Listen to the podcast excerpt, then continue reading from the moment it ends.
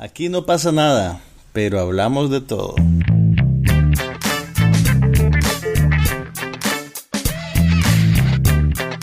Un podcast sobre cine, TV, tecnología y todo lo demás.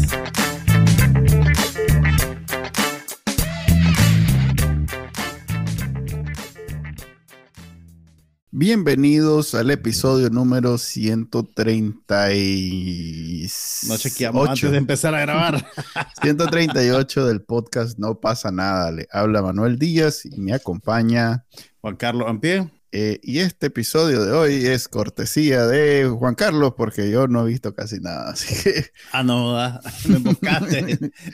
un día de esto, un día de esto nos va a pasar que ninguno de los dos va a haber visto nada y vamos a quedarnos. Mm. Yo creo que allá, por el setenta y pico episodio ya sucedió. Tuvimos un par de eventos, probablemente. Tal vez para, para el 2010. Bueno, no, igual hicimos un año. Un año pasamos que no, casi un año que no hicimos mucho. Pero bueno, no, sí vi, sí vi, digamos. A ver, no he, no he logrado ir a ver Top Gun eh, al cine. No has visto Top Gun en el cine. Y ya se me acumuló también Jurassic, Jurassic Park. Eh, Además que vos sos el designado para ver Jurassic Park porque yo no la tengo en el radar. no la vas a ver. Mira, no, o sea, si hablamos de la segunda trilogía de Jurassic Park, que se llama Jurassic World, solo vi la primera y la segunda no la vi. Y la, segunda, suave, espérate. Sí, maje. Hay una segunda que salió, creo que salió a finales del 2018 o en el verano del 2019 y que la mm. dirigieron unos cineastas españoles que han hecho varias películas en Estados Unidos, así como de terror, de género. No está hablando de... No, esa es King Kong y el otro, y de Godzilla. En serio, no me crees vos, man. no, ok, está bien. E, ya te voy a decir. Es también con, con, el muchacho de es con el muchacho, Galaxy. Es con el muchacho. Fallen Kingdom en el 2018. Mira, voy a ver esa mejor. Con razón, es que el 2018 no. La primera de Jurassic World salió en el 2015. Que, la, que, que, es la de los que la madre sale en tacones todo, y en algún momento dice, me lo voy a quitar. Exactamente. Esa salió en el 2018, o sea que todavía la vimos en Nicaragua. ¿Cómo? Espérate. Salió en el 2015 y la pusieron en Nicaragua en el No, no, no, perdón, estoy equivocado, estoy equivocado. O sea, la vimos en Nicaragua y salió en el 2015. Jurassic World Fallen Kingdom salió en el 2018. Entonces yo creo que mm. por eso no la vi. Porque cuando salió yo ya tenía mi moratorio de que no iba al cine por aquello, de, la, por aquello de, que, de, que, de, la represión y que andaba matando gente en la calle. Entonces, vos no querés decir, hey, me echaron preso porque andaba viendo Jurassic Park Fallen Kingdom. o, o ya te achatás. ¿no? Entonces, no la vi. O sea, en resumen, no la vi. Y ahorita está saliendo la tercera que se llama Jurassic World Dominion. Ahora. ¿Estás seguro? Fíjate que estoy viendo en la página de. espérate, espérate. Estoy viendo en la página de Chris Pratt de IMDb. Ok y hay un, o sea, y en sus películas sale eh, la original, la del 2015. Ajá. Y directo, a ver. No más. No. Juan Antonio Bayona se llama el director español que hizo eh, Jurassic oh. World Fallen Kingdom. Que por cierto, tuvo buenos reviews. No te eh, Y con esta tercera, pues como no la he visto, no te puedo avalar nada pero Bayona hizo una película de terror muy buena que se llamaba El Orfanato, creo, ¿te acordás? Eh, con la, con la, actriz australiana, ¿cómo es que se llama? No, no, no, esa está, estás confundiendo los otros con el orfanato. Sí, estoy confundiendo los Que lo otro es de chocolate. otro es del muchacho que hizo. Vayamos a estudiar y volvemos.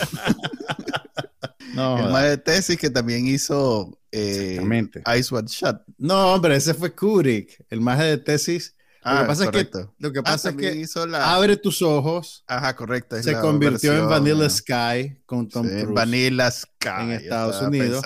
Pero la dirigió Cameron Crowe, la versión gringa. Oh, no Amenábar, Alejandro Amenábar. Tarde, o, tarde o temprano nos llega.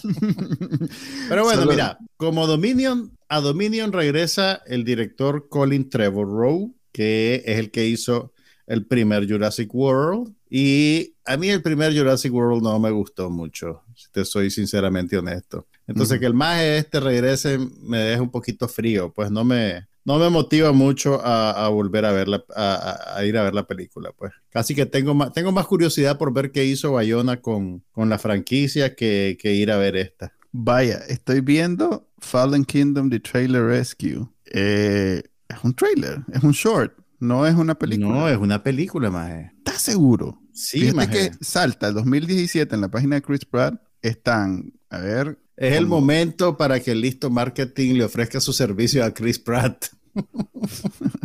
Ahí está Fallen Kingdom. Ah, pues sí, 2018. Dura dos horas, ocho minutos. ¿oíste? Estoy viendo IMDb. Dos horas, ocho minutos, cierto. Dos horas, ocho minutos. Igual. Vaya. La tendré que ir a ver eso entonces. Ya tengo que ver hoy en la noche. Ese seguro ya. está disponible en. A ver, es más, voy a. Hagamos eso. Hablemos de esa. está disponible. De la que no hemos visto. de la que, que igual no la hemos visto tampoco. Pues. De. A ver, está disponible en FX Lo cual quiere decir que debe estar en Hulu también. Pues, no sé. No necesariamente. No. No. Pero bueno, ¿qué viste? Ya sabemos que no viste. ¿Y qué, insistís en no ver, como Top Gun Maverick? Pero ya me perdí. Es que ya la vez pasada hablamos sobre verla en, en IMAX. En IMAX. Entonces ahora no la vas a ver en la otra pantalla más grande posible. Hasta que la vuelva. casa. Para verla en tu casa. Sí, es que ya es lo mismo. Es prácticamente lo mismo que verla en mi pantallita del celular que veo yo. Entonces, en mi, en mi televisor de 100 dólares. Entonces no.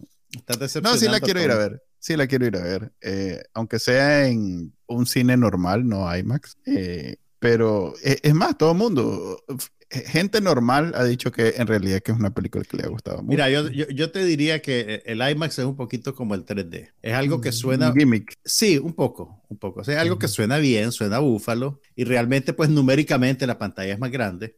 Pero una vez que ya estás sentado viendo la película... Ya dio igual.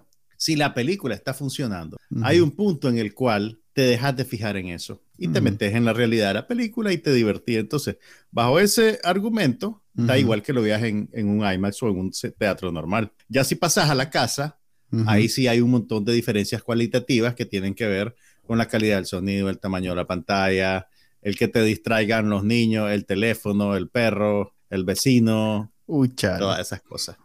Mira, la, ventaja de verlo en la casa también es que le puedo poner pause, eh, puedo retroceder. ¿Y eso es una ventaja? Sí. sí, porque hay, este, vos sabes que en el cine te, dan inevitablemente las ganas de orinar y entonces te perdes una parte. Ese es un problema del señor, Manuel. Ya. sí, ya la, ¿cómo se llama? La, la glandulita. Ya la, vejiga no es, la, no, no, es tan elástica como antes. la, glandulita, hombre. La, ¿Cómo es que se llama? La, próstata, la próstata. Es la que, ya los señores de, de, gran... Ese problema. Ese problema es tuyo. Gracias, nota. Aquí seguimos y no pasa nada hablando de la próstata, señora. La de próstata de Manuel Díaz. ok, a ver. Sí vi toda la primera entrega de Stranger Things. ¿Viste que sí es la primera entrega? Eh, hay, dos capítulos que van a dar después, así es. Sí, por cierto, en julio. Por cierto, Benito, que es un gran... Eh, de esos apodos raros. Es un apodo... Benito es su apodo, no se llama así. Benito Bodoque. Yo no sé por qué le dicen Benito, pero un más famoso Benito que es fan de No pasa nada. Eh, hola Benito. Ese, ah, ese Benito. me hizo llegar eh, esa, esa, crítica de que sí, en efecto, Stranger Things tenía dos entregas. Ahorita vimos la, el volumen 1 de la temporada 4, los primeros siete capítulos creo que fueron.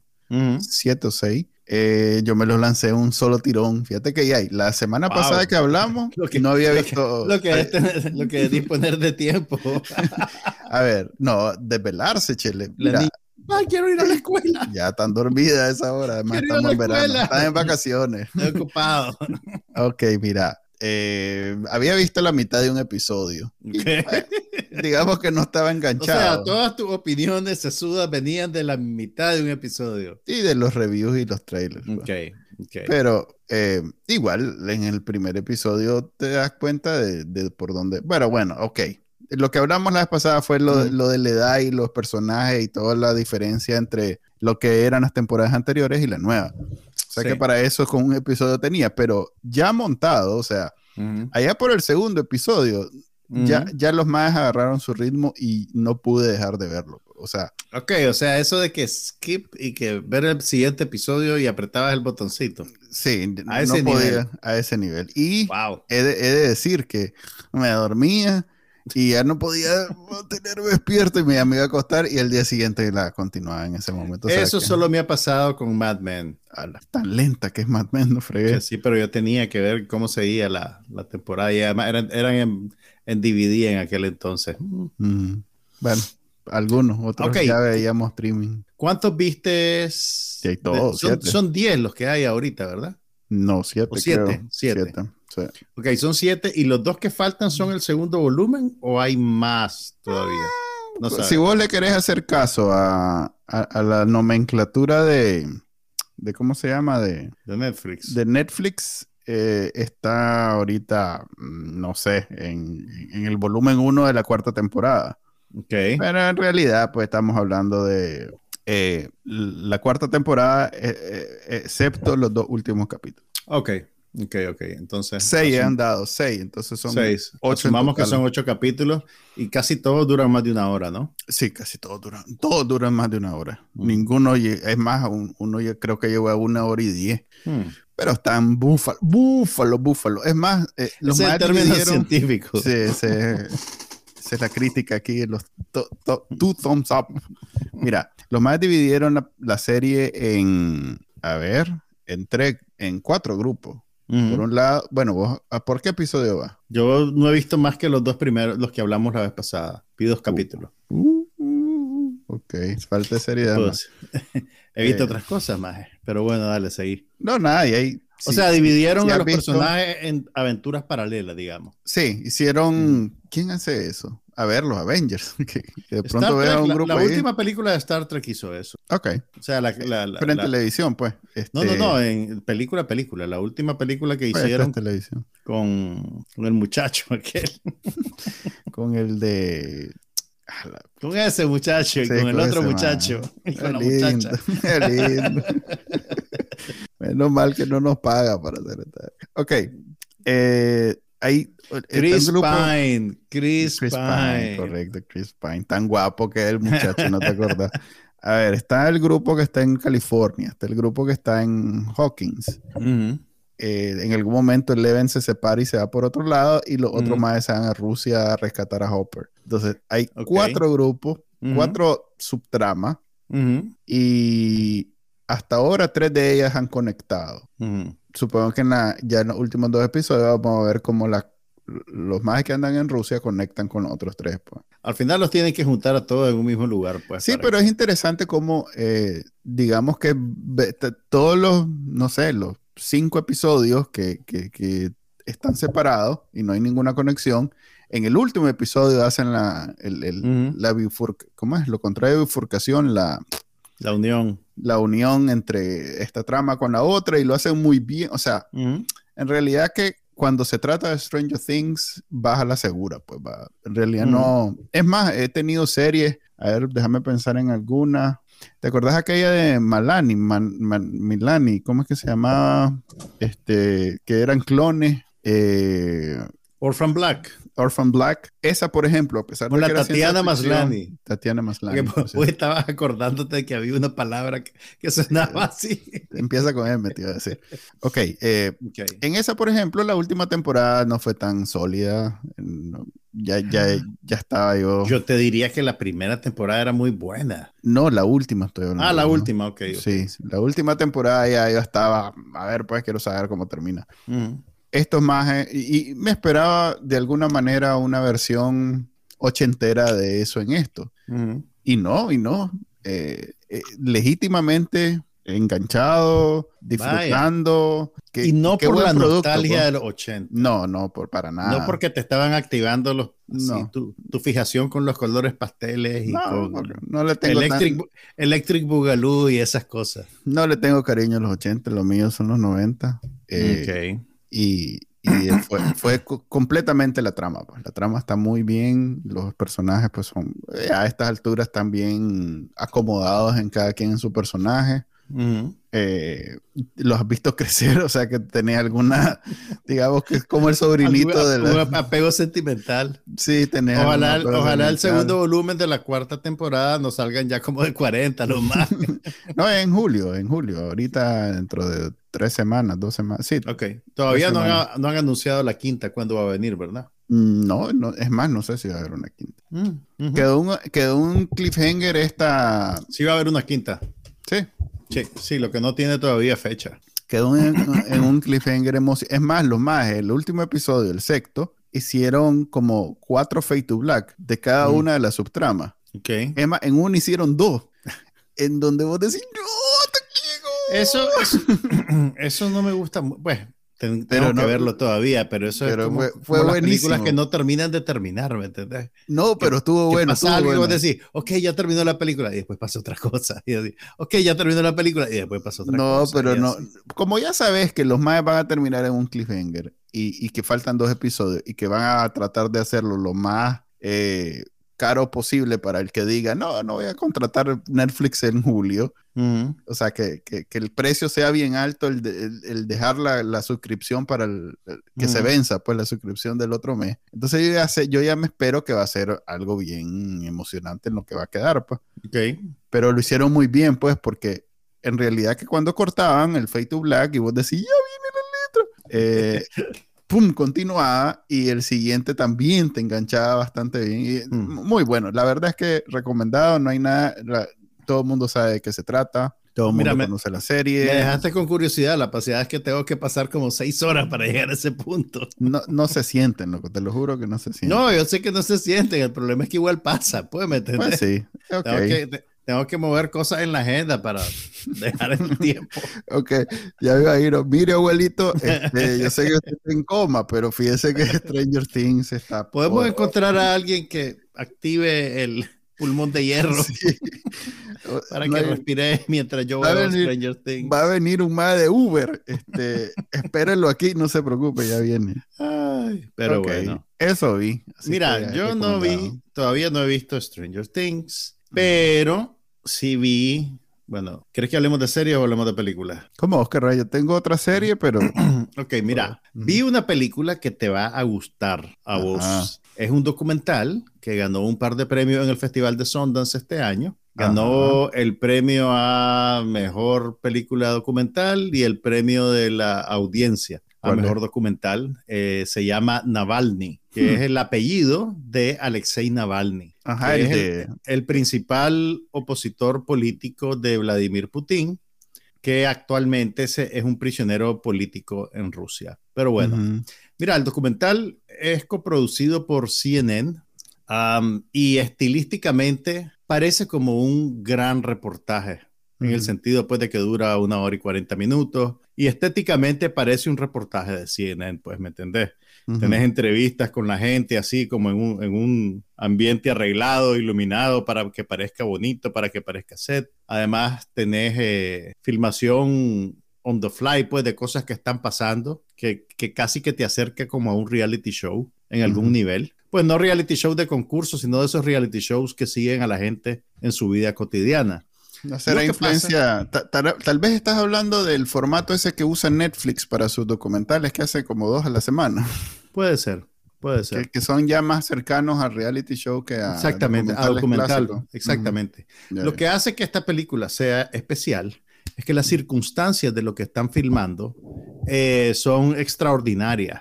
A ver, te voy a ubicar, pues vos probablemente ya sabes esto, pero no sé la gente que nos escucha que tan presente lo tengan. Pero Navalny sufrió un atentado eh, cuando lo envenenaron con una arma química que se llama Novichok, que es como un veneno nuclear, digamos, por así. Y que... Radioactivo, decir? Radioactivo, y que Rusia ya lo ha utilizado por lo menos en dos ocasiones que, que, se haya reportado. A principios de los 2000 eh, hubo un agente desertor apellido Litivenko que fue envenenado en Inglaterra con, con ese agente nervioso. Y en el 2018 eh, trataron de hacer lo mismo con otro desertor apellido Skripal, con él y con su hija. Eh, los dos sobrevivieron al atentado, sin embargo, una ciudadana británica murió porque mira qué, qué, cosa más rocambolesca. Esto no sale en el documental, lo investigué después. Sí, no, yo, yo estoy enterado. De el, el, la manera en que encontraron de, de, aplicarle el veneno a Skripal y su hija fue a través de una muestra de perfume, uno de esos mm, vasitos chiquitos con muestras de perfume. Entonces, después de que pasó el, el, me imagino que la persona que aplicó el veneno, ¿verdad? Después lo botó en una papelera. Un hombre encontró el vasito de perfume en la papelera, creyó que era un vasito de perfume legítimo y se lo llevó a su novia. La novia, no, no te reas, la pobre mujer se murió.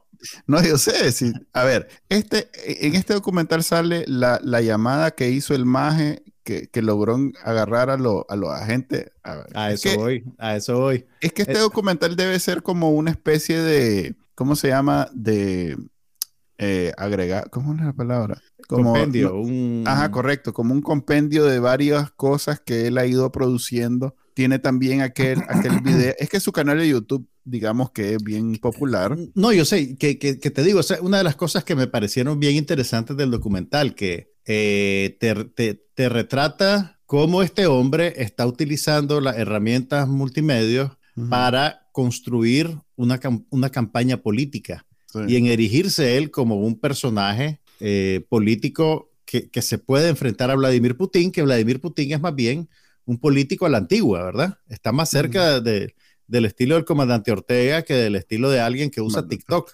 digamos. Entonces, pero no, o sea, si, si, bien la película coincide con esos momentos, e incluso te presente, lo pone cuando está filmando el TikTok donde anunció por primera vez la, la investigación, pero sí, esta es una producción original e independiente, pues solo que los acontecimientos que registra puede ser que ya sean bien conocidos o que los hayas visto de alguna manera en otro formato, en otras plataformas, ¿verdad?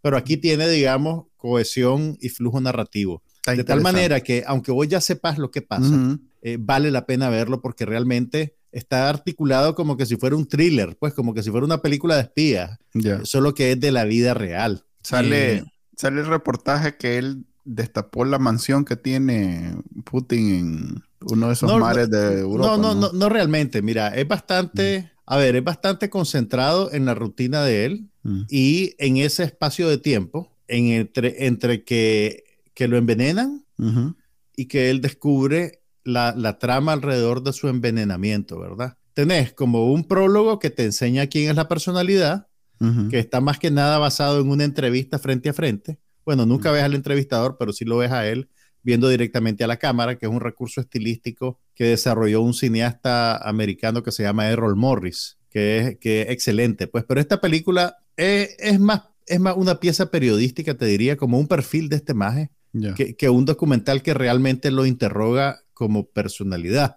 Eh, por ejemplo, hay gente que critica mucho a Navalny porque en algún momento de su vida política, él se acercó bastante a, eh, grupos extremistas nacionalistas mm. rusos, que usualmente están conectados con una ideología eh, racista y suprematista blanca. Entonces, mucha gente critica eso. en, la película se aborda pero realmente se aborda superficialmente. Pues él, en una pregunta lo, confrontan con eso y él se va por la tangente y dice que, que, bueno, pues que para él eso es más bien una muestra de que él puede unir a todos los sectores de Rusia para eh, llevar la democracia a su país. Es una salida, un, poquito, un poquito una salida de baño, pues, pero de ahí eh, la, película no puede hacer todo, pues, al, mismo tiempo. No, además él es un político que está tratando de Y él es un político, pues, entonces él tiene su propia agenda. Pues, no se puede confrontar a nadie. Y también ese, ese, es un dilema interesante que tiene esta película, ¿verdad? Que si vos, a ver, vos te aprovechás de estar en el lado correcto de la historia, digamos. Vladimir Putin es, es, como un villano de película de James Bond, ¿verdad? Entonces, si este más es el archienemigo de Vladimir Putin, entonces este más es, el chaval, puedes, ¿me entender? Podrá tener, eh, eh, podrá tener cuestiones, cosas cuestionables, podrá tener ideología problemática, pero bueno, ahorita, en este momento, este maje es, el chavalo de la película, digamos. Entonces, el, documental creo yo que es un poquito simplista al engancharse en esa, eh, eh, en esa carrera, pues digamos, en, ese, en, ese, en esa manera de pensar. Eh, en, en, realidad podrían interrogar más la personalidad de Navalny, pero no lo hacen pues porque toda su atención está capturada por la intriga del atentado, que realmente es una cosa extraordinaria, ¿verdad? Eh, el, el, el, momento más divertido, que pues, no es ningún spoiler. porque probablemente lo están viendo, tal vez ya lo han visto en, redes sociales, ellos lo filmaron y lo compartieron. Eh, identificaron a, la, a, la, a, las seis, siete personas que pertenecían a la célula de envenenadores, ¿verdad? De asesinos. Entonces el maje lo empezó a llamar uno por uno y se hizo pasar por un secretario de alguien, ¿verdad? Y entonces le empezó a hacer una encuesta sobre qué salió mal en el operativo porque Navalny estaba vivo. Entonces había unos majes que, que los majes pues están bien entrenados y que inmediatamente cortan el teléfono y lo reportan, me imagino. Pero había un brother que. sí, yo me acuerdo de ese. No, un brother que lo agarraron. Mire, camarada, mire, este, es que yo no sé, no, nos dieron mal ese veneno. Un lo, agarraron, lo agarraron desvelado, pues tal vez estaba en un mal momento y abrió su corazón. Y entonces lo filmaron y obviamente eventualmente comparten el video. Es el tipo de situaciones como lo de la gente Anielka, que vos decís, pobrecita, pobrecita, cómo cayó, pero después te acordás, ah, no, esta maje está, esta maje está eh, sacándole una coima a este hombre y esto es pura corrupción policial, está bueno que lo hagan público. Entonces, este otro ruso, ¿verdad? Vos, empezás a decir, ah, la pobrecita, cómo está cayendo. Y después, lo engancharon. Ah, no, ah, no si este intentó matar a este brother, está bueno que lo jodan. Yo vi ese video, se hizo viral. Ah, sí, no, Legítimamente viral, pues. Imagínate que hasta yo lo vi sin ninguna, sin andarlo buscando, pues no. Me llegó. llegó, ¡pum! Ahora, y, y, la película tiene cosas divertidas. A ver. La pausa que refresca. Mira, la película tiene, tiene cosas divertidas para gente como nosotros mm. que se ha visto expuesta a dictaduras que copian el sistema ruso, ¿verdad? Hay un momento. Mira, Putin nunca menciona a Navalny por nombre, ¿verdad? Él siempre dice el, el, el, el comandante. El sujeto, el no sé qué. Es, como, es como Daniel Ortega y Rosario Murillo, que nunca mencionan a sus adversarios políticos por nombre, ni a los presos políticos, ni nada, ¿verdad? Solo les tiran adjetivos negativos, ¿verdad?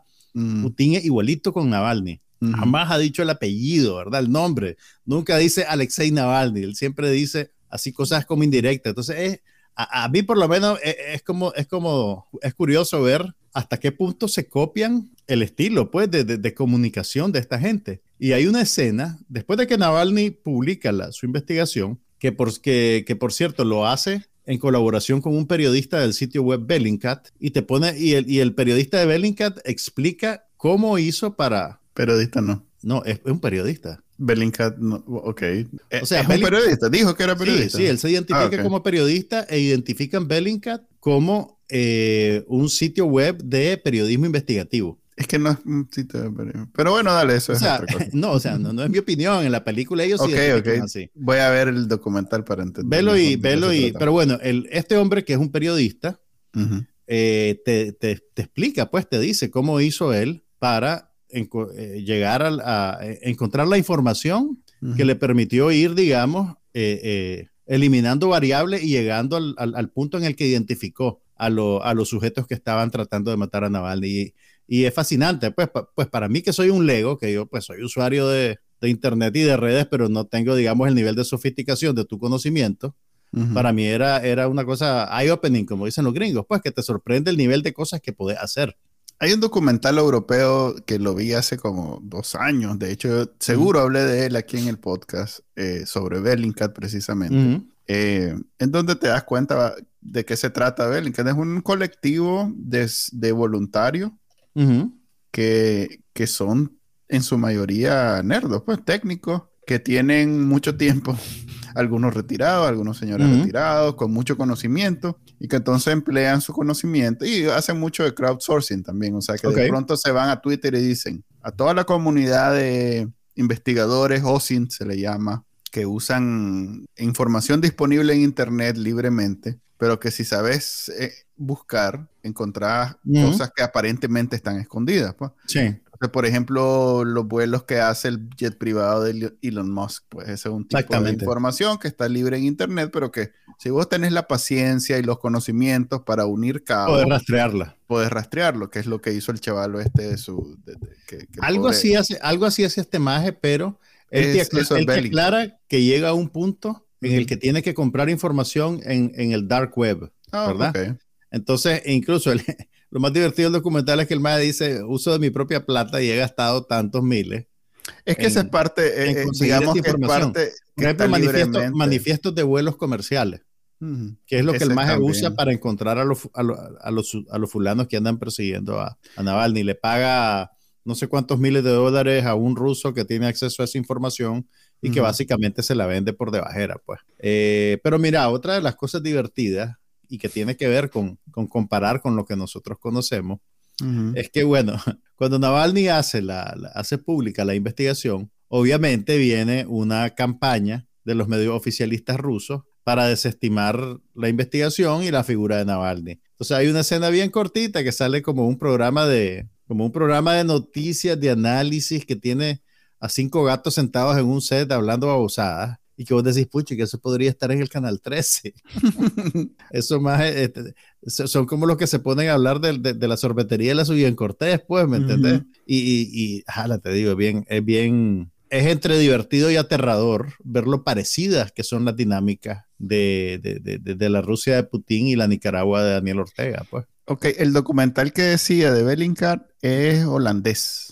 Es de una cadena holandesa. Eh, es igual que este que estás mencionando, pues es como una conexión y entonces solo unieron y, fueron a entrevistar a los diferentes más son más que ni se conocían, algunos se conocieron a propósito del documental.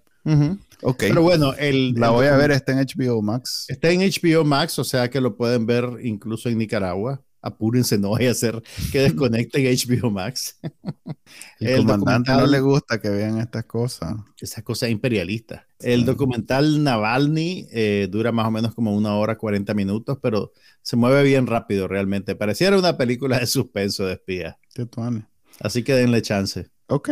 Em, yo vi otra serie que empezó ahorita, después de... A ver, a ver. The Boys volvió en Amazon ah, Prime. Ah, ok, ok, que es la, sátira de superhéroes de Amazon Prime. La tercera temporada de The Boys. ¿Y ya la viste entera? Pues voy al día, los más no soltaron toda la temporada completa. Mm. Están haciendo, todo el mundo está haciendo esto. Es que en realidad no tiene sentido, yo creo que. ¿Pero qué están haciendo? ¿Lo están tirando semanales o, o si tiraron tres y después van a tirar otros tres? ¿Qué onda? Tiraron dos, creo. Es que yo no los vi en el día que lo tiraron, pero tiraron dos y el día siguiente tiraron un tercero. Y supongo que los viernes creo que, que van a tirar lo siguiente. Eh, Suena como que lo van a hacer uno por uno. Sí, ya después de los primeros tres, algo parecido a lo que hace HBO Max. Sí. Eh, son ocho episodios, la tercera temporada he visto los tres. en la misma línea de las últimas dos temporadas, mucho gore, ¿cómo se dice gore en español? Mucho. Sangrienta. Muy sangriento, muy explícito, muy crudo. Em, en algunos momentos humorística. Eh, los mismos personajes. Me tuve que lanzar, sí, este, un, un recordatorio. Sí, porque estaba completamente perdido. Eh, o sea, empezaste a verla, no entendías y entonces te fuiste a ver el recordatorio. Suave, espérate, pausa. Y me fui a ver 10, 15 minutos de YouTube y ya volví. Ah, ok. Eh, ese es un problema, fíjate. Y en Prime soy, tengo la membresía, o sea que no es por debajo. O sea, la viste legalmente. La estoy viendo legal y de todos modos tuve que ir a YouTube a buscar. No, pero mira, el, el, usualmente todas las plataformas tienen, tienen mira, HBO eh, Max resúmenes de, su, de sus cosas anteriores. Yo tuve que ver el resumen de Stranger Things. HBO, yo vi el, ese que te comenté de los más contando, contadita, pa.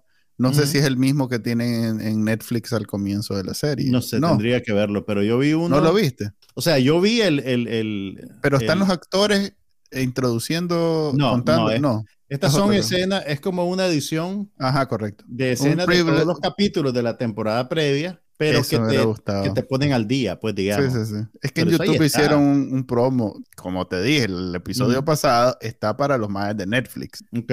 Los que no tenemos Netflix, mm, detalles. no podemos ver eso. Pequeños detalles. Pero ¿sabes qué? Anda, asomate en el canal de YouTube de Netflix. Es lo que tienen, es a los actores contando el cuento. ah, bueno, no pues tienen está jodido. Mismo, Está jodido, lo siento. Ahí, ahí hubieras invertido tus 7 dolaritos. 7. Que no anda como en 20 ya. 7. No, hombre. Como 10 o 12. No, ya está caro. Ya está en serio. Ya es un gasto. Ya, ya o comé. o ve Netflix. o ve Netflix. Mm. Eh, HBO Max es un pedo poder ver el previously, previously on porque tenés que ir para atrás, tenés que ir al episodio. Es, un poco confusa la arquitectura del sitio de, HBO Max, realmente. Eh, yo, estoy de acuerdo con vos. Ok, en Prime está estrenando y le está haciendo mucha promoción y la verdad es que a menos que te encanten las dos temporadas anteriores, no, no, pues. Y esto es algo que tenés que, tenés que darle seguimiento, pues no puedes entrar fresco a ver la tercera temporada porque sí. Y la verdad es que, como te digo, a menos que te hayan gustado, esto no, no te debería llamar la atención, pues no es... ¿Qué es lo que más se parece a esto? Watchmen. Eh, esto es como una sátira de, de, de, los superhéroes de Marvel, ¿no? Eh, sí, pues Marvel. ¿Cómo se lo describirías a alguien que no lo ha visto? Em, mira, The Umbrella Academy tiene mucho. ¿Te acuerdas de, esa serie de Netflix? Creo que tiene el mismo. Ah, bueno, y también está aquella de, lo, de los de DC, ¿cómo es que se llama? Que también. Watchmen. No, hombre, la otra, la. Ay, puchica. Aquella serie que hicieron con, con el maje de Encino Boys. Eh, Shore. El otro actor de Encino Boys. Ah, Encino Man, perdón, Encino, Boy. Encino Man. ¿Cómo es que se llama? Ay, Brendan Fraser. Con Brendan Fraser, que ahí lo volví a ver a Brendan Fraser después de muchos años. Así, es para mí lo más interesante de, esa serie. Eh, ¿Cómo es que se llama, güey? chica? estoy, ahorita, no estoy en mi set de televisión acostumbrado. no tengo mi otro monitor con mi teclado, y entonces estoy con el teléfono tratando de. Pero bueno, eh, ya, ya es como una categoría de este tipo de, de, series de superhéroes que son como el antihéroe hecho superhéroe. Eh, esta es especialmente sangrienta y vulgar y, mm. cruda mm. y creo que tiene más desnudos que cualquiera de las otras también, por ejemplo. O sea, e, es bien. Si no estaban interesados. Pero no, o sea, no, no es que es sexy, pues, es de. de, es, en, sentido humorístico, pues digamos, chocante. Mm, chocante, es, es para efecto de chocar. Eh, todo, todo en esta serie es para O sea, sí hay una trama interesante con algunos subtextos. Así se puede decir, subtextos en español también. Sí, yo creo que sí. sí. con algunas líneas eh, editoriales ahí en donde los mages critican pues la supremacía blanca en algunos conceptos de superhéroes o eh, hay algunas conexiones con la historia de Estados Unidos y del mundo en donde pues ahí se ve que hay que se detuvieron a pensar en cómo enlazar una cosa con la otra, como The Watchmen, por ejemplo, que también enlazan la Segunda Guerra Mundial con la historia de ellos y Vietnam y todo lo demás. Pero en esta es evidente que, así como en Walking Dead, digamos, que tienen una, una base en cómics, que aquí eh, lo que hizo sobresalir estos cómics, ya en un mundo saturado de cómics de superhéroes, que o sos Marvel o sos DC, lo que hizo sobresalir a estos más fue estos nuevos aportes, pues no, que, que, son más de adultos, digamos. Son, son ya para el chaval lo que se crió viendo los paquines de Superman y el hombre araña, pero que ya está viejo y que quiere algo con... con... Ahora, esta, esta es una pregunta para vos que has visto toda la serie. Realmente es una serie con pretensiones adultas, más allá de esa versión facilista de lo que es adulto, porque hay, hay, cierta, hay cierta convicción de que si enseñas violencia gráfica y desnudos, entonces es contenido para adultos. Pero en el fondo, tal vez es simplemente la misma narrativa básica que podría consumir un niño o un adolescente, solo que con un poquito de desnudez y de sangre tirada encima para simular que es algo más interesante de lo que realmente es. Sí, exacto. ¿Ese no es un problema en The Voice o sí lo es? Mira, lo que pasa es que eh, visualmente funciona, o sea, tiene los reales de, Prime, de Amazon, o sea que no hay, no escatiman eh, no le pasa lo que le pasa a Netflix a veces con algunas series donde vos ves de pronto donde cortaron el presupuesto. Por ejemplo, Stranger Things, vos sabés que los madres le dieron la chequera. Le dieron hacer lo que pues. necesitas hacer. Pero de pronto ves como aquella película que hablamos hace unos días de, The Rock con el otro más. Red Notice. Red Notice, en donde vos definitivamente ves que, ok, aquí les dijeron, mira, chele. Las mismas películas de Marvel, pues un montón de gente se burla de ellas porque hay tomas que de viaje se ve que la, que la hicieron en la pantalla verde, pues. Eh, sí, pero tal vez por una cuestión, limitaciones técnicas más que por el dinero. pero, pero en este caso podés apreciar que también les están diciendo, loco, sé lo que necesites hacer.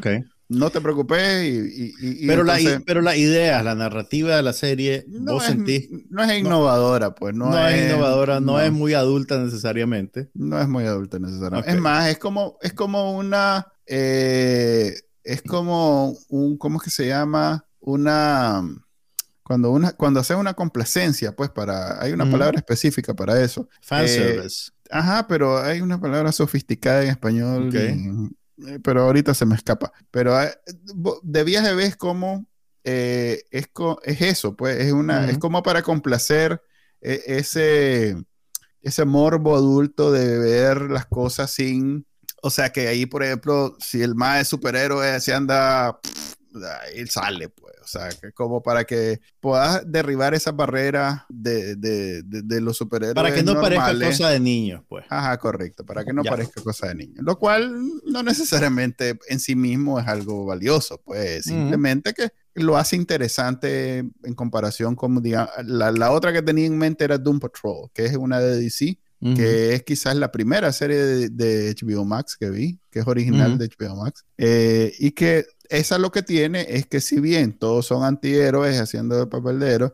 pero es como bien eh, estrambótica, como muy, como, eh, llevando al, a extremo la, la fantasía alrededor de, de, la trama esta de los héroes. Esta, en cambio, es más como llevando la violencia y lo chocante y lo, y lo y la sangriento al extremo. Eso es lo que la hace, pues, sobresalir sobre todo una serie de, ser Ya mencioné tres, pues Doom Patrol, Umbrella Academy y esta de The Boys. Ok, ok. Pero si, te si te gustó las primeras dos temporadas, definitivamente esta Esta está en la misma línea. y te, va a gustar saber que ya aprobaron otra temporada. Mm, fíjate que ya estoy como... esta termine. Ya estoy cansándome, pues no, no necesariamente... O sea, es que una, vez, ah. una vez ya la, ya la novedad pasa, pues es como Walking Dead, pues que ya lleva ocho tiempos, ya, ya cuesta los más. Ya sentís que se están repitiendo. Sí, ya es como una extensión de la misma. Ok, ok. Mira, yo vi una serie bien interesante que no sé si te la recomendaría, pero es bien interesante por, por, por, por lo que te voy a explicar ahorita. Agarrar lápiz y papel porque esto es un poco complicado, ah. ¿verdad? Ya, vamos bien, vamos bien. mira, es que tengo que darte contexto para hablar de la serie realmente, porque no es que dependa narrativamente de otros elementos, pero sí, digamos que está en diálogo explícito con contenidos de otra época. Mira, en 1915... Oíme. No, no puedes ver algo no, noventero. Lo, es nuevo, para vos también los 90, eh, también, eh, espérate, los, 90, los 90 también van a figurar en este argumento, calmate. Mira, en 1915, el cineasta Louis Feuillade de Francia estrenó lo que se considera lo que viene siendo el primer serial en film que se llamaba Les Vampires, los vampiros. Okay. Era una película, digamos, dividida en siete capítulos o una serie de siete capítulos sobre una banda de criminales en París que se dedicaban a robar joya, envenenar gente, al asesinato eh, y que era liderado por un sujeto que se llamaba el Gran Vampiro y que tenían como su musa a, una mujer que se llamaba Irma Beb. Eh, ahora bien. Ah, por cierto. Ajá. Eh, What We Do in the Shadows renovado para siguiente. Ya están haciendo la. Ok, dale, sí. Te felicito. Entonces, mira, ok. Esta ah. es como una banda de archicriminales, ¿verdad? y, y, y, los persigue un periodista al cual le asesinaron a su novia, a su prometida, y que además tiene un, un sidekick, pues que es un, un, policía torpe que se llama Masamet. Entonces, eh, Los vampiros es, es una cosa histórica eh, pues, o sea, es una película clásica, histórica por lo que representa. Y además es bien interesante porque puedes ver las raíces del cine popular de años posteriores, ¿verdad? La, dinámica, el héroe, los villanos, todos esos asuntos, ¿verdad? Y, la, estructura de un serial. Es súper interesante. Entonces, si les gusta el cine clásico, yo lo animaría a que lo buscaran. Son los 10 capítulos de la serie suman 7 horas en total. Sí. pero no querés ver eso. Ok, dale. Ok, pero déjame, déjame terminar, ¿verdad? Y también, pues, estilísticamente, lo que hicieron los vampiros y la figura de Irma Webb, que la interpretaba una actriz y bailarina que se llama Musidora. En, en, en Europa muchos artistas y actores eh, navegan con, con, solo un nombre. Entonces ella se llama Musidora. Eh, son como íconos también de la moda y del estilo de un montón de, de, de manifestaciones artísticas, ¿verdad? Entonces, bueno, esa esa película salió en 1915. Después, en 1996, el director Olivier Assayas hizo una película que se llama Irma Web, que era una película autorreferencial. Era una película sobre la filmación de una película basada en los vampiros. Y la protagonista de la película, que hacía el papel de Irma Web, era la actriz Maggie Cheung, que es una actriz del cine taiwanés que en ese momento se había vuelto súper famosa en Europa y en Estados Unidos gracias a las películas de Wong Kar Wai. Pero que realmente Maggie Cheung, aparte de, ser un referente en el cine arte por esas películas, era realmente una estrella del cine chino, porque también hacía películas de Jackie Chan, hacía películas de acción, hacía películas de fantasía. Jackie Chan es Hong Kong y no Taiwán. Ok, perdón. Pero del cine asiático, pues déjame abrir la gasa, pues digamos. Ok. O sea, ella era, lo, lo que quiero decir es que ella era una figura del cine popular, que tenía alguna faceta de cine artístico y que Europa la agarró y Occidente la agarró pues y la, y la puso en un pedestal sobre eso, ¿verdad? Entonces, para darte otro, otra capa de, de autorreferencialismo, Olivier Assayas se casó con Maggie Cheung cuando, mientras estaban filmando esta película, ¿verdad? Entonces, en la película, Maggie Cheung hace el papel de Maggie Cheung, que llega a Francia para filmar la película de los vampiros, ¿verdad? Pero toda la trama de la película tiene que ver con observar a la industria del cine francés en los años 90 en, en, un momento de, de, de, de, transformación y de crisis, ¿verdad? Porque entonces el, el, el, e, está viendo, estamos ya en la época en que, en que Luc Besson está... Luc Besson es rey y ya se acabó todo. Sí, o sea, no, no, no se acabó todo lo demás, lo demás existe y todavía, todavía hay, a ver, aunque vos no las veas, en Francia todavía hay una industria de cine que no son solo las películas de acción. Entonces, mi punto es que eh, Irma Web, la película de 1996, te presenta ese momento, digamos, de, la industria del cine francés, del cine global, de cómo la globalización está juntando culturas, ¿verdad? Y de cómo eh, tenés un talento fuera de contexto en otro lugar y ese lugar no sabe qué hacer con ella. En algún momento yo noté esa conexión de los, de los franceses con los, con los chinos o, Exactamente. o japoneses, pero con los asiáticos, pues había una conexión fuerte. Pero más la noté por el asunto de las películas de acción, no por esto. Exactamente, no, pero, pero también se desarrolló en el, en el campo del cine arte, digamos. Mm. Entre finales de los 90 en, perdón, finales de los 80, principios de los 90, muchas películas procedentes de los mercados asiáticos empezaron a, a, digamos, a, llegarle a los públicos occidentales a través del video e incluso el cine popular.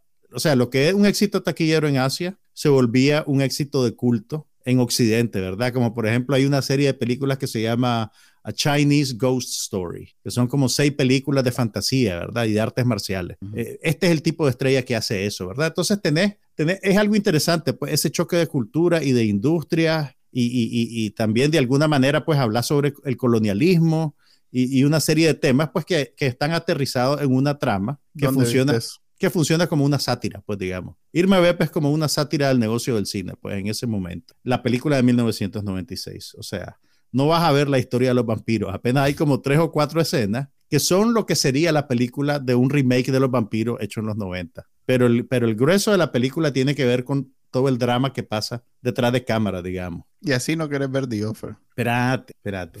Esa es la película Irma Web de 1996. Ahora saltamos al 2022. Olivia Seyas está haciendo ahorita, o ya la hizo pues, una serie de creo que son siete u ocho capítulos que se llama Irma Web y que es digamos como una extensión de este universo. Entonces ahora tenés a Alicia Vikander, mm. que es una actriz que dentro de la película es una actriz que tiene otro nombre, no es Alicia Vikander, pero es una actriz exitosa que viene de hacer blockbusters de acción, que es reclutada para, para protagonizar una serie basada en los vampiros. Entonces, como a, ahorita culturalmente, acordate que estamos en, la segunda era dorada de la televisión, donde las series son mejores que el cine y, toda la, producción de los países occidentales está volcando recursos más en televisión que en cine, digamos, y que en cine lo único que prima es Marvel y Disney y esas cosas. Entonces, Irma Web, la serie que ahorita se está estrenando en HBO Max, está, digamos, por lo menos al principio, interrogando ese momento, digamos. Eh, y, y, tenés una dinámica parecida a la de la película, ¿verdad? El, el grueso de lo que ves es el drama detrás de cámara, ¿verdad? El, el, el director que tiene, que tiene problemas emocionales, eh, el, financiero que está tratando de conseguir que lo, que lo aseguren, pero el maje tiene tantos problemas emocionales que le van a quitar el seguro. Loco, ve The Offer. Sí, sí la voy a ver, pero entonces también tenés dos actores que están peleándose porque el, el, el, el, hombre tenía una relación con la mujer, con la actriz, y quería, inventa que necesitan una, una escena de sexo. Entonces le dice, sí, pero vamos a tener un coach de intimidad. Y entonces la madre le dice, no quiero un coach de intimidad, no quiero hacer nada con vos. Entonces es, es un drama detrás de cámara, es una exploración sobre las dinámicas de poder. Hay un triángulo romántico ahí en medio, porque el, Mia, creo que se llama Mia, la actriz que interpreta a Alicia Vikander, tiene un affair con su ex, ex asistente, pero la ex asistente la deja por el director de su blockbuster anterior y tienen una relación de poder ahí medio sadomasoquista, que por cierto, la actriz que hace el papel de la novia de Mia se llama Adria Arjona y es hija de Ricardo Arjona. Y entonces, como... No tengo nada que decir a eso. No, no, lo, que te voy a decir es que la hija de Arjona resulta que es una actriz. O sea, no es una actriz con un gran currículum, pero ha hecho unas cuantas cositas. Y en esta serie, pues por lo menos el primer capítulo tiene como tres, tres buenas escenas, digamos. Eh, eh, eh, la muchacha es una buena actriz por derecho propio, digamos. Y además es una mujer muy atractiva. Entonces ella es, digamos, como la, la, la, secundaria de lujo en el primer capítulo de Irma Web. Entonces ahí tienen esa serie que está estrenada en HBO Max. Eh, creo que están estrenando de, un de capítulo en capítulo también, entonces solo he visto un capítulo. Pero te digo, si, si conoces los vampiros, o sea, la puedes ver sin haber visto las cosas anteriores, pero si conoces los vampiros y conoces Irma Beb y conoces la carrera de Olivia Seyas, es realmente un, un, paquete súper interesante el que están haciendo. Ah, hay que recordar que Alicia Vikander ganó el Oscar a Mejor Actriz de Reparto por aquella película que se llamaba The Danish Girl, que era sobre la primer mujer transgénero que se operó en Europa, algo así. y también, ¿qué otra cosita hay que recomendar de esto? Sicario. Ah, ah salía en Sicario también, es cierto. en la segunda, ¿no? En la primera. No, la primera era Emily Blunt. Ah, bueno, entonces estoy confundiendo la. Sí, entonces no tengo nada confundiendo que decir a Alicia Vikander con Emily Blunt, que no es una confusión gratuita. Sí, se, parecen, pues son, son, son blancas, son finas, tienen el pelo café. pero hasta ahí, pues. Eh, la Vikander tiene un Oscar, Emily Blunt todavía no. Ok, aprovechando que ah, bueno, quedan tres minutos de hablar de una serie igual de artística que esa. Ah, a ver, no, solo iba a decir que Olivia Seyas también tiene una serie de televisión sobre Carlos el Chacal, el terrorista. Mm, que, se llama Carlos. Pero bueno, que, le inflaron mucho la película de ese tal Carlos, que era con, creo que Antonio Bandera. No, no, no, era con el actor venezolano que No, hombre, una que hicieron de Hollywood. No, con Bruce Willis, no fregué. No, está, está aquí. No, es, no es la que yo te estoy diciendo. Ah, la que yo te estoy diciendo es con este actor Eric Ramírez. No, yo estoy hablando que a ese Eric Chacal, a, Eric a ese Carlos Chacal le hicieron una ah, película de Hollywood. Ah, le inflaron bastante y resultó ser nada. Bueno, ahí cierro ya mi capítulo de Irma Web. ¿Cuál es esa serie que quieres recomendar para el cierre? Yo quiero recomendar una serie que está en un canal muy artístico que se llama Stars, donde yo creo que...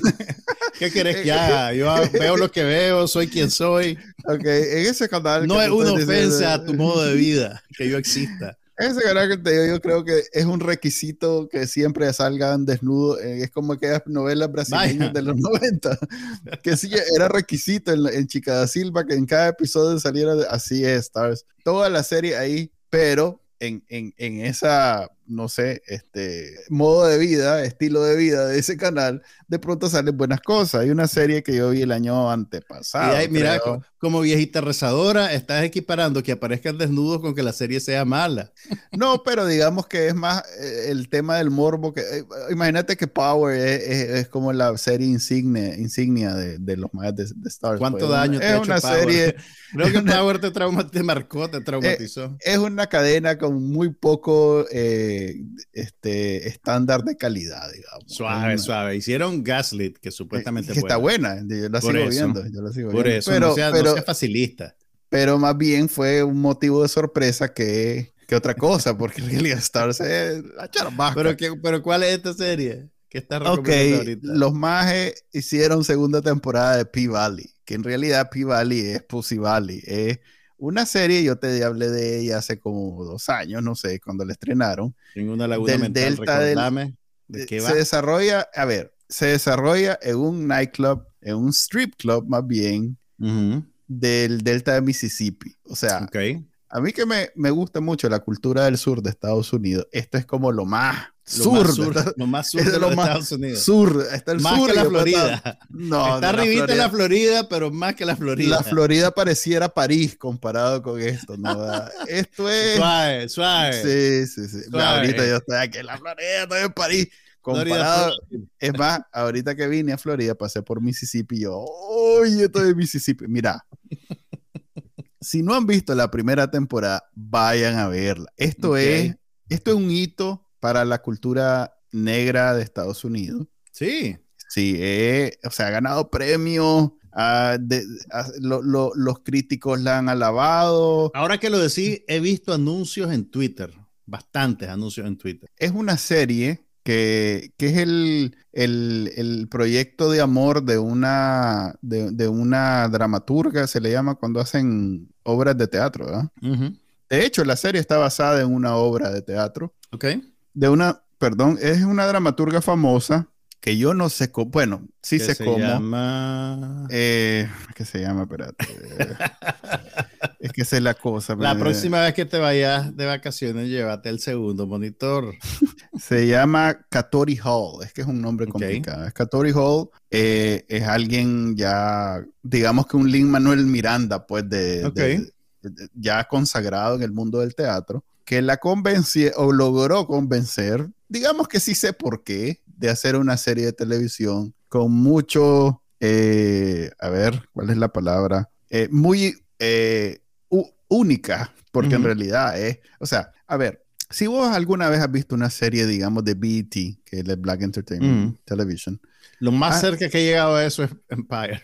Ah, correcto, ah, correcto, Empire. Pues pongamos Empire. Sí. Ok, vos siempre sentí en Empire como los mages, si bien hay elementos que son propios de la cultura, donde son para, que, eh, pues digamos que no son para vos, pero sabes que hay una especie de traducción para que un público más amplio lo vea. Sí, sí. Okay. Entiendo perfectamente lo que decís. Esto es algo sin ninguna traducción, o sea, es completamente para consumo eh, ni siquiera de la cultura negra, eh, para consumo sureño de la cultura negra. Es más, es como una ventana bastante sin filtro de lo que significa ser negro de Mississippi. en Estados Unidos. O sea, es interesante. Es súper. A mí, a mí, me encanta por varias razones. Primero, el sur. ¿Sabes, ¿Sabes qué es lo más cercano que he visto parecido a esto? Es, ¿Te acordás de aquella serie de vampiros que tenía HBO que se llamaba True Blood? True Blood. Esta Eso era en Nueva Orleans, creo. Eh, ajá, creo que no. Sí. Creo que era en Alabama, no sé, pero era también en, el río, pues ahí en, los pantanos de Estados Unidos, del sur de Estados Unidos.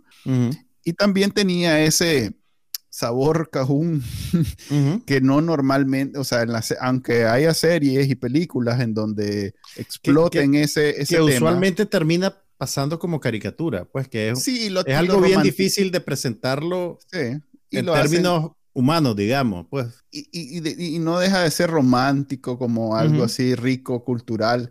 En este no, en este de verdad los más quieren mostrarte lo, la calle, la pobreza, o sea, es más desde el comienzo, o sea, para mí es una serie perfectamente lograda con lo que quieren, o sea, son actrices que si vos no supieras que son actrices, pensarías que realmente estás viendo strippers desenvolviéndose en su entorno natural, pues.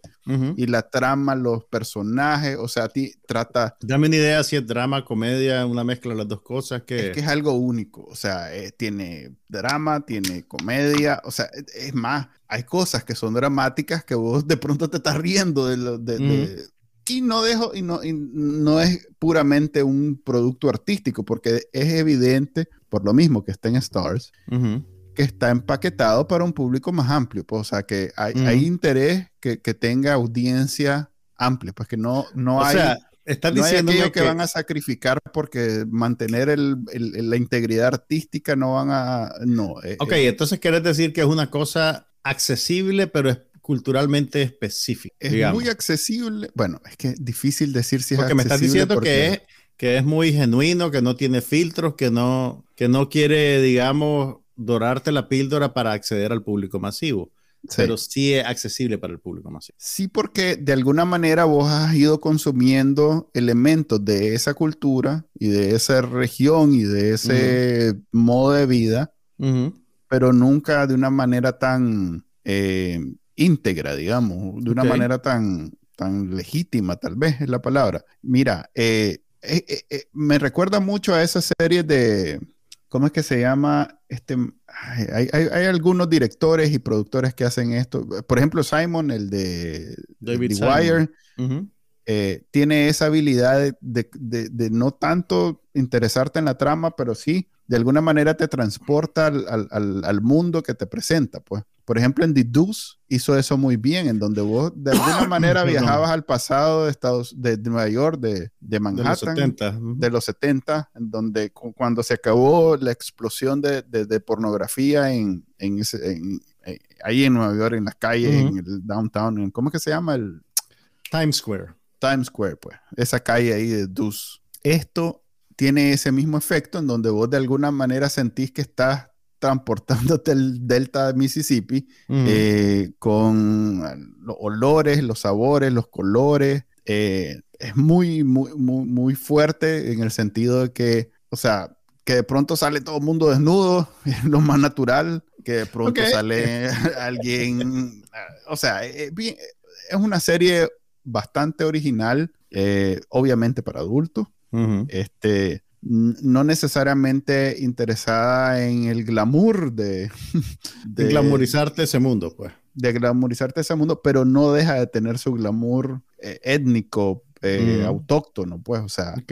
A mí me llama mucho la atención, me gusta mucho la cultura, este, eh, yo creo que los últimos 10 años del hip hop han sido básicamente eh, eh, completamente encerrados en, el sur de Estados Unidos, o sea que si te gusta el hip hop, de alguna manera has estado expuesto a todo esto, solo que no específicamente en Mississippi, pues porque el sur en Estados Unidos suele ser Florida, Atlanta, eh, incluso Texas, este, incluso Virginia, de Virginia para abajo. Sí, Virginia, por eso, pero en el mundo del hip hop suelen ser Atlanta, Florida, eh, Texas y ahí muere, pues ese es el sur para los gringos. Pero esto es Mississippi, es puro Mississippi, Chacaliza en realidad, ni siquiera Mississippi, Chacaliza se llama el pueblo.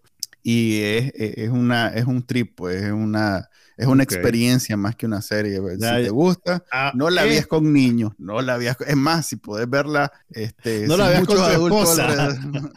no, pues, le dijiste, si le gusta también. Amor, no tenés nada que hacer ahorita. Pues no vas a salir de la casa. No, vas a salir de la casa. Tampoco, pues, pero, pero es una serie donde e, e, eso no es el, porque sí hay series donde, por ejemplo, en True Blood yo me acuerdo que ese elemento tenía mucho peso, pues mm. siempre habían actrices este, que eran como muy cotizadas en cómo se ven, que parecían invitadas de, la nada, pues, o sea, de pronto salía como HBO, pues, vos sabés. Salía una magia despampanante y salía Explota mucho eso. aquí no, aquí de pronto te sale un Mike que es transexual, eh, explotando su sexualidad y de pronto vos sabes que eso no va a tener un, una gran... que, no, que no este, paran el tráfico para explotar el momento, simplemente está ahí. Y, y, ya sabes que no va a ser aquella recepción masiva porque salió un señor vestido eh, explotando su sexualidad como transexual. Esto es algo que sucede ahí naturalmente. Pues. a la par que de pronto sale una actriz que es muy bonita y muy eh, sensual, también sale pelucha y las dos salen hablando de que no sé está, Está sonando como viejito verde, Manuel Díaz. Es que es una serie que e, ese, e, toda esta, eh, digamos, explotación, sexplotación, es parte de ella.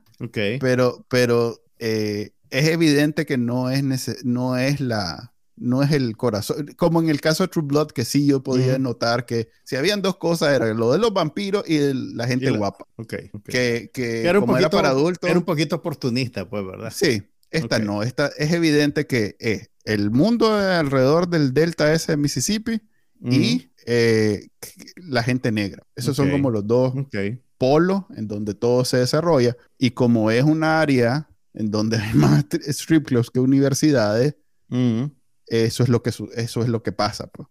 Entonces, ¿quiénes son los personajes? O raperos, o delincuentes, o strippers. Eso, es. eso es. Y en, esa, y en ese lindo sentimiento. no, me, dejas con curiosidad, la voy a. no, a, mí, me, a, mí me, parece fascinante. Para mí, esta señora, es más, cuando vi la primera temporada, me fui inmediatamente a ver ¿Quién qué otras cosas había hecho y solo obras de, teatro. Me, sentí una decepción. Y de ahí, pero en vez, en, vez de sentir una decepción, busca las obras de teatro de la señora, más. Dice que la a ir a ver en, no, pero grabadas en, en VHS. Puedes, comprar los libros, la editan, editan los libretos. No, es lo mismo. O sea, precisamente. Pero, pero sí es una manera de ver las cosas este es como su, el único producto que haya hecho que yo tengo acceso y que lamentablemente. Pues. dramaturgos de Estados Unidos, sepan que si no hacen televisión con sus obras de teatro, Manuel Díaz no las va a ver. Me perdieron. Lo perdieron como público, lo perdieron. Sí, esta, esta es ah. otra cosa. Dale, pues. ahí la vamos a pues. dejar. Ahí la vamos a, dejar.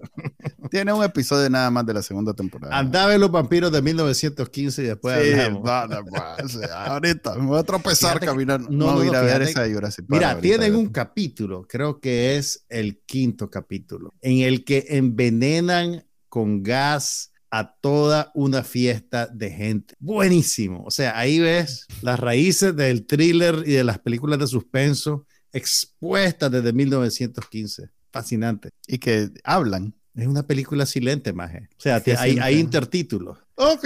¿Alguna vez una película muda vos? Sí, las de Harold Lloyd y de Chaplin. películas completas, no cortitos, no pedacitos. Mm. Un capítulo. Hace poco vi una de Charlie Chaplin, eh, que el maje va en un, en un, ¿cómo se llama? Donde metes el carro y te vas, este... donde metes el carro. Sí, que metes en un barco. Ah, un transbordador. Un ferry, un ferry. Que el ah, se monta en un ferry con los chavalos y la mujer. No sé, o sea. Yo sé, ok, no, okay, ok, me conformo con que vea la serie del 2022. pero tampoco voy a, pero voy a esperar sentado, pues tampoco voy a estar. Ya la viste, ya la viste. No. no, no. Bueno, hasta la próxima. Hasta la próxima. Aquí no pasa nada, pero hablamos de todo.